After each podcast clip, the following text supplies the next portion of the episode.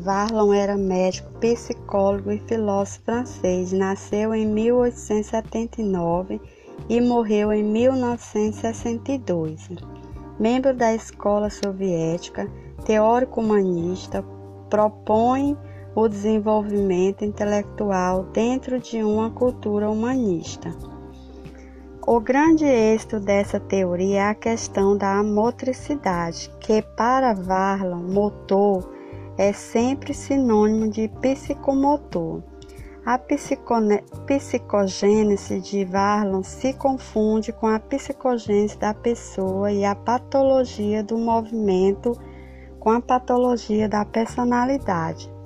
O desenvolvimento intelectual envolve não só o cérebro, mas também sua emoção. Emoção, movimento e espaço físico se confundem na sala de aula. Varlo foi o primeiro a levar não só o corpo da criança, mas também suas emoções para dentro da sala de aula. As emoções têm papel importante no desenvolvimento da pessoa. É por meio delas que o aluno exterioriza seus desejos e suas vontades. Na sua teoria, Varlo propõe uma educação integral, intelectual, afetiva e social, indo desde a pré-escola até a universidade. Ele também tinha uma grande preocupação com a formação dos valores éticos e morais, pois acreditava ser a escola o espaço ideal para se criar condições e se desenvolver valores e aptidões. Carl Roger nasceu em 1902 e morreu em 1987. Foi um psicólogo estadunidense. Ele foi responsável por desenvolver abordagem centrada na pessoa. Ele tornou-se referência no estudo sistemático da clínica psicológica. As teorias que desenvolveu como psicólogo serviram de base para sua atuação na área educacional e tanto na clínica psicológica quanto no ambiente escolar. Sua psicologia ficou conhecida também como humanista. Isso porque Rogers trouxe a ideia de que os homens merecem se transformar nas pessoas que desejam ser. As teorias de Roger se alinharam à terceira via da psicologia no século XX. Havia duas grandes tendências: a psicanálise desenvolvida por Freud e o behaviorismo cujo principal nome era Skinner. Rogers se colocou como uma via alternativa, escapando dessas duas principais linhas da psicologia, desenvolveu então sua psicologia humanista, a qual ficou conhecida por se basear em uma visão otimista acerca do homem. Uma das principais ideias da teoria de Rogers é a da atualização humana. Ele acreditava que o ser humano, em especial, tem uma forte tendência a se atualizar para que se sinta realizado.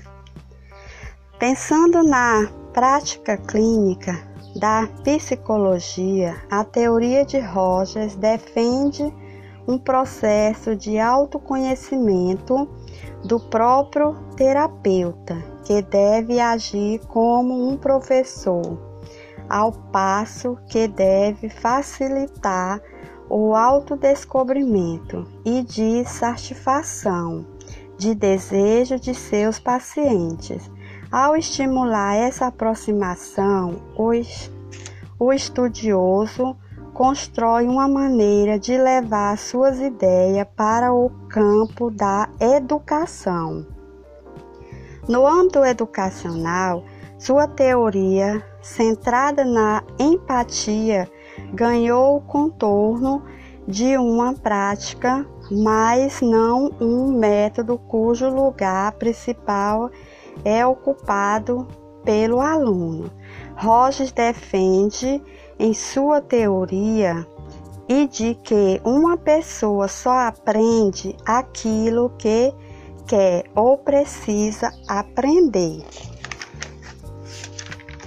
Emília Ferreiro foi doutorada de Jean Piaget. Promoveu a continuidade do trabalho de Piaget sobre epistemologia genética, uma teoria do conhecimento centrada no desenvolvimento natural da criança, estudando um campo que ele não havia explorado, a escrita.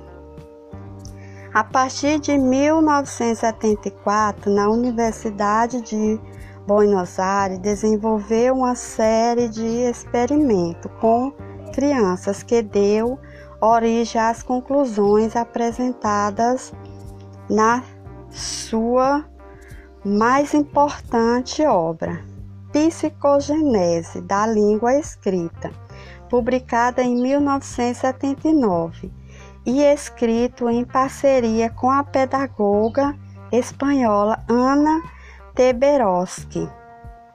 A obra apresenta os processos de aprendizado das crianças, chegando a conclusões que puseram em questão os métodos tradicionais de ensino da leitura e da escrita.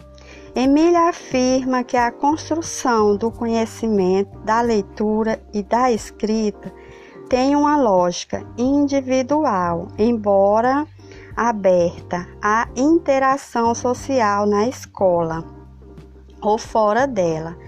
Neste processo, a criança passa por etapas com avanços e recuo até se apossar do código linguístico e dominá-lo o tempo necessário.